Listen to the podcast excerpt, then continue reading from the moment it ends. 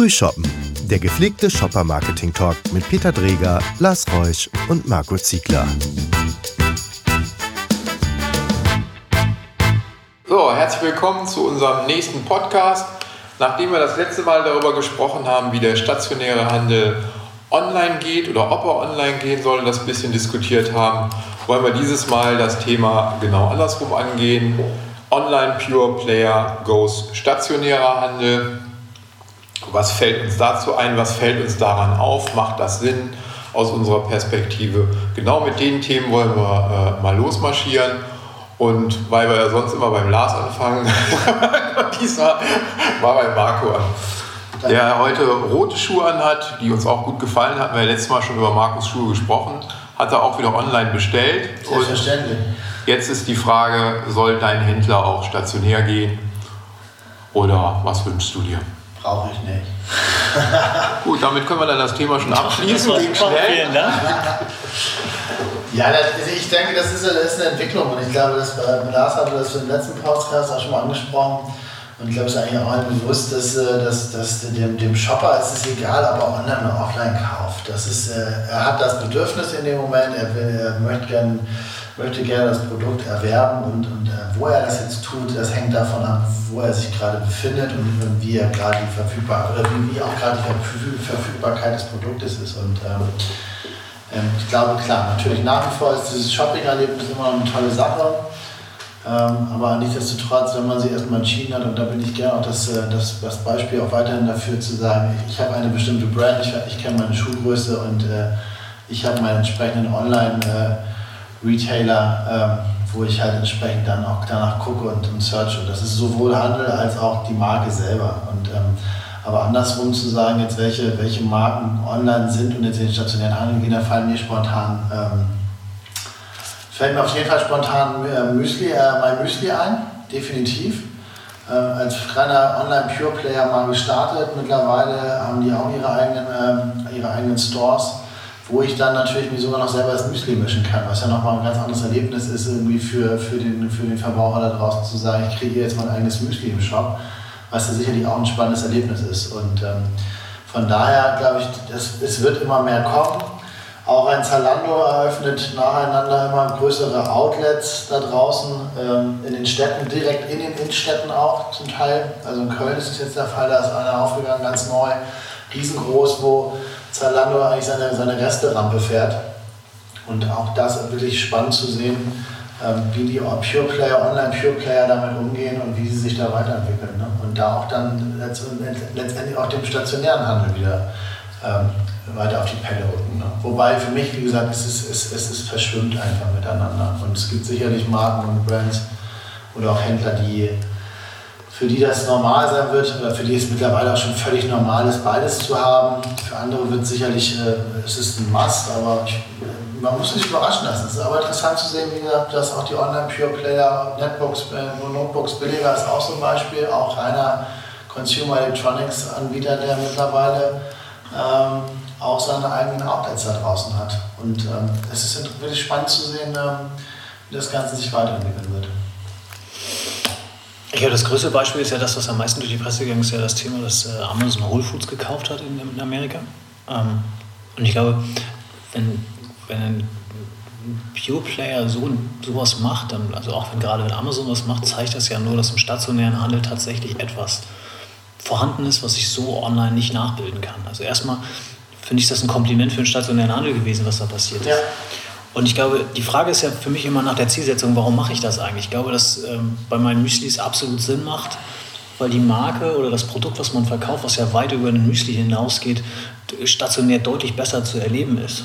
Ja. Ich bin skeptisch, was Zalandos Resterampe, du hast es so schön genannt, halt tatsächlich bedeutet, weil ähm, es ist das, was ich von der Marke eigentlich erwarte. Also ich finde, so ein, so ein, so ein Factory Outlet unterstützt ja jetzt nicht mein Markenimage und mein, das, was ich für den Preis eigentlich kaufen möchte, sondern das ist, unterstützt so ein bisschen die Schnäppchenmentalität. Und da bin ich immer so ein bisschen unsicher, ob das nicht tatsächlich eigentlich kontraproduktiv ist. Aber ähm, ich glaube, man kann gut festhalten, dass es da etwas gibt, dass das online schon Grenzen hat ähm, und man eine Menge auch von offline lernen kann, auch gerade über den Kundenkontakt. Also ich finde, ja, wir sind brutal Transparenz im Web.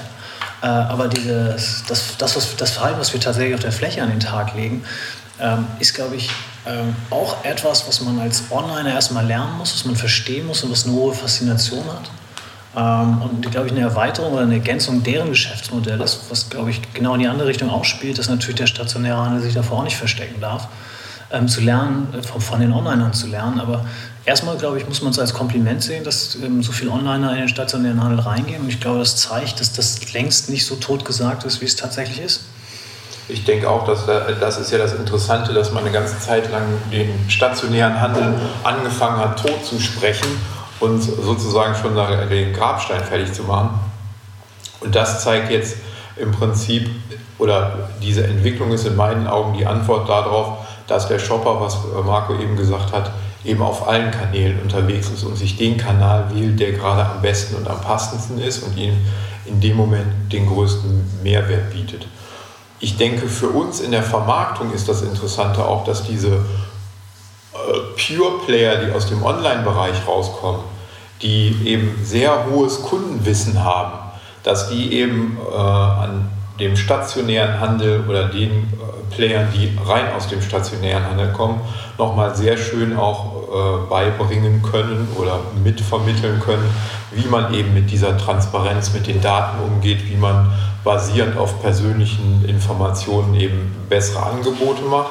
Und die werden uns auch mit, äh, einfach weil sie bestimmte Altlast nicht haben, mit neuen technischen Lösungen ähm, überraschen. Denkt man nur mal dieses ganze Thema Bezahlung, wo wir seit Jahren nicht dran äh, vorankommen, wo jeder schon testet.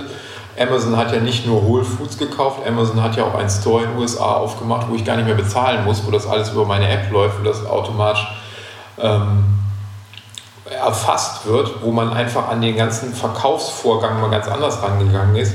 Also ich denke, da werden wir noch viele interessante Techniken erleben können die auch wiederum das Einkaufserlebnis bei anderen stationären Händlern beeinflussen können. Das Schöne ist, wir sehen einfach, alle Märkte haben ihre Daseinsberechtigung, unterschiedlich nach Kategorien, also Daten- oder Tonträger. Das Geschäft hat sich eben sehr stark online verlagert, aber manche Geschäftsmodelle äh, erfordern eben doch eine höhere stationäre Anwesenheit. Und ich glaube auch, dass wir ganz neue Geschäftsmodelle noch kriegen werden, wo auch dieses Showrooming nochmal ganz anderen, äh, eine ganz andere Facette spielt. Warum muss ich alles sofort mitnehmen können? Kann mir ja auch geliefert werden, wenn ich es mal ausprobiert habe. Beispiel Möbel.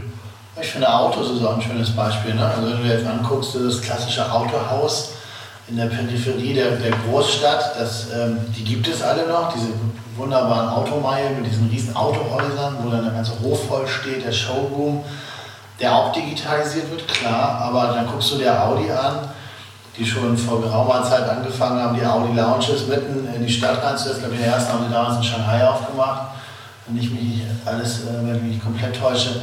Und ähm, da erlebst du in einer sehr hochwertigen Umgebung, kannst du das Auto komplett digital erleben. Und äh, die haben gar kein Auto mehr da stehen. Also das ist so, ähm, äh, das, das, das zeigt ja eigentlich nochmal, wie manche Sachen total umgekehrt werden. Also wenn du überlegst, Autokauf, der, der, der Autokäufer beschäftigt sich ja im Vorfeld unglaublich intensiv damit. Früher ist man zum Händler hingefahren, hat sich das angeguckt, hat Prospekte mitgenommen. Das macht man sicher dort auch noch, aber im Vorfeld geht der Autokäufer erstmal ins Netz, beschäftigt sich sehr lange, sehr ausführlich damit und fährt dann erst überhaupt los. Andersrum kannst du, kannst du dir auch angucken, wie, äh, wie es Händler oder Marken gibt, die mittlerweile über Amazon auch, wohl was ich persönlich momentan auch noch für ein reines PR-Feld halte ähm, im Marketing, aber die halt über Amazon halt auch Autos anbieten. Und, ähm, und selbst Mercedes und BMW mittlerweile kannst, bieten das an, dass du halt Neuwagen auch übers Netz dir bestellen kannst. Also sehr interessante Veränderung finde ich auch gerade im Automobilbereich, wenn man das so sieht, was, was früher so eine Selbstverständlichkeit war. Und wenn du siehst, wie sich das so ein bisschen dreht und wenn du überlegst, du gehst in eine, gehst in eine Audi-Lounge rein, wo eigentlich gar kein Auto mehr physisch drinsteht und du guckst es dir digital an und auf der Basis äh, kannst du es dann, äh, also wenn du willst, sogar schon gleich bestellen. Also ich finde, das, das dreht es halt auch nochmal komplett um. Ne? Wobei ich nicht weiß, ob bei dem Auto, bei dem Investitionsvolumen, was dahinter steht, ich nicht irgendwo auf meiner Customer Journey irgendwann mal in dem Wagen gesessen habe. Dass ich ihn hinten dann digital ja, kaufen ja. kann oder auch in dem Mercedes ja. Me-Store die Marke erlebe und bei einem netten Drink und noch ein paar guten Argumenten dann den Wagen irgendwann vielleicht kaufe oder nicht kaufe. Aber ich, irgendwann werde ich immer drin gesessen haben, werde ich noch mal gerochen haben, weil dazu wäre jetzt für mein Gefühl das Thema Auto. Denke ich auch, auf jeden Fall. Also wenn ich den Golf, 7 Golf 5 gebraucht kaufe, ne, den muss ich dann muss ich ja nur mir angucken, damit er auch wirklich fährt. Aber im Grunde genommen, das ist ja ein Thema, wie das ist jetzt auch vielleicht nicht die große Auseinandersetzung wird. Aber ich würde immer sagen, ein neues Auto hat sich doch, zumindest die Generation, die noch autoaffin oder autobegeistert ist, hat sich die doch angeguckt. Die noch eins haben will die Generation, die danach kommt und von Mobilitätskonzepten lebt, wahrscheinlich nicht mehr. Nein. Aber, die sitzt hier auch nicht am Tisch. Oh. Aber äh, lasst uns noch mal zurückkommen zu dem äh, Thema von äh, Online in stationären Handel. Ähm, was, bedeut, was bedeutet das auf der, für den stationären Handel? Das bedeutet, dass Online-Player plötzlich auch zu Wettbewerbern stationär werden, dass sich Online-Player plötzlich mit den gleichen Herausforderungen und Mechaniken auseinandersetzen müssen, wie das auch der stationäre Pure-Player in der Vergangenheit gemacht war, äh, hat. So, und so jetzt fangen die an, gegenseitig voneinander zu lernen. Und ich glaube auch, dass es da nochmal interessante Zusammenschlüsse geben wird. Dieses Whole, Amazon Whole Foods ist für mich die Spitze des Eisbergs da wird sich noch in den nächsten Jahren sehr viel tun. Einfach aufgrund von, was ich glaube, was super wertvoll ist, ist eben dieses Kundenwissen. Online-Händler haben in der Regel ein wahnsinniges Kundenwissen. Das hatten früher stationäre Händler auch, als das noch klein und überschaubar war. Da kannten die ihren Kunden, da wussten die, Weihnachten kommt die Familie zu Besuch und jetzt muss ich da nochmal komplett folgende Angebote machen. Das ist der Einzelhandel, ne? der klassische Einzelhandel, mit dem wir groß geworden sind in einer, Einkaufsstraße. Äh, mittelgroßen deutschen äh, Stadt, ähm, diesen Einzelhandel hast du ja gar nicht mehr. Also du kannst ja, das finde ich ja auch, das war jetzt auch ein kleiner Nebenkriegsschauplatz, aber mal, geh doch mal durch eine Fußgängerzone in einer, in einer Großstadt. Da kannst du durch jede beliebige Fußgängerzone in Deutschland gehen. Das sind alles die gleichen Marken, die dort vertreten sind. Also diesen klassischen Einzelhandel, so wie, wir, wie wir ihn noch kennen aus unserer Kindheit, den gibt es ja so gar nicht mehr. Und ähm, das, also das finde ich, zeigt ja auch eigentlich ganz gut, wie sich der Handel da draußen, der stationäre Handel, weiterentwickelt hat und was das für Folgen hat und wie der sich jetzt weiterentwickeln wird. Ich bin da völlig bei deiner Meinung, Peter. Ich glaube, wir werden noch ziemlich viele Geschäftsmodelle in Zukunft erwarten dürfen und können, die uns nochmal irgendwie überraschen, in welcher Form und Art und Weise sie sich denn weiterentwickeln. Und äh, definitiv wird da auch das also verschwimmen, denke ich auch teilweise. Also ich denke auch, dass Online-Pure-Player teilweise auch für das Markenerlebnis nämlich dann wieder auch, ähm, wo dann das Showrooming brauchen etc. Und ähm, ich glaube, dann, dann wird sich das Ganze nochmal woanders hin. Ich finde das ja, äh, es ist ja ein Prozess, der sich gegenseitig unterstützt ähm, oder beflügelt. Beide Seiten können voneinander lernen. Im Großen und Ganzen du hast die Innenstädte angesprochen, sind die relativ identisch. Also in allen mittelgroßen Städten gibt es gar keine Innenstädte mehr in dem Sinne, das sind alles 1-Euro-Shops. Ähm, ich glaube, das ist schon gut, wenn da einfach wieder Bewegung in die, in die Shop-Landschaft kommt. Das hilft allen. Ähm, und wenn alle voneinander lernen können, dann finde ich das aus. Ist mir das lieber, so eine Perspektive darauf einzunehmen, als das ständig als Bedrohung zu missachten, weil mein, ob mein Müsli jetzt einen Shop mehr hat oder nicht, das ist jetzt auch noch nicht so, dass es die Welt verändern wird. Ähm, aber zu sehen, dass das möglich ist, was da alles möglich ist und wie man voneinander lernen kann, ich glaube, das, das ist das große Thema, was interessant ist. Gerade für die Pure Player ist auch die große Frage, wie ziehe ich das nachher in groß auf?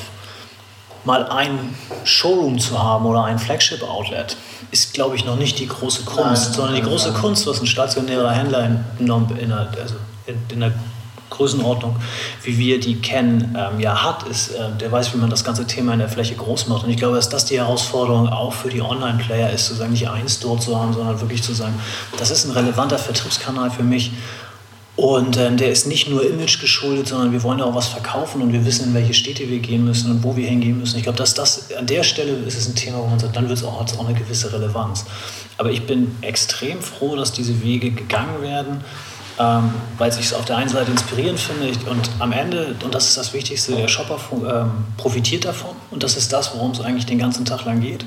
Ähm, jeder Store, der mehr in der Stadt ist, der für mehr Abwechslung sorgt, sorgt dafür, dass mehr Leute dahin kommen und hinten dran auch ähm, kaufen. Und das ist das, worum es uns eigentlich eingeht, wo es den Händlern darum geht, wo es der Industrie darum geht und letztendlich auch uns Agenturen. Ganz klar. Und da kommt dann, kommen dann die ganzen frequenzbildenden Maßnahmen äh, zu, die ich nutzen kann. Denken wir an das Thema Mobile, Mobile First, was wir überall lesen. Da werde ich meine Angebote eben so haben müssen, dass sie mich entweder in den Online-Store oder in den stationären Laden bringen. Und da sieht man ja, wie stark und eng das alles zusammenwächst. So dass ich die interessanten Angebote kriege und das Mobile ist weder der Feind des stationären Handels noch des Online-Handels, sondern das ist ein Frequenzbringer, der äh, zum Kauf führen kann. Und, und auch zu einer Transparenz darüber, wer bei mir kauft. Also das, was ich heute bei den Online-Playern ja auch so immer wieder so begehrenswert finde, das Wissen über die Menschen, die da sind, ist ein Thema, was auch im stationären Handel mit Mobile zusammenwachsen wird. Und da äh, spielt das ganze Thema Kundenbindungssystem hier eine Rolle. Denken wir nur an Payback, äh, die es übergreifend machen oder auch äh, store-eigene Kundensysteme. Die wiederum können auch von Online-Dingen ganz schön lernen, weil man da eben viel auf eine viel speziellere Art und Weise heute massentaugliche Angebote personalisieren kann. Und damit werden wir uns in Zukunft auch stärker auseinandersetzen müssen. Individualisierung ein anderes Thema für den nächsten Podcast. Auch schön. Und auch wieder komplett on- und offline getrieben. Ne? Absolut. Dann sagen wir an dieser Stelle vielen Dank und wir werden uns mit dem nächsten Thema Individualisierung bald melden. Tschüss. Vielen Dank. Tschüss.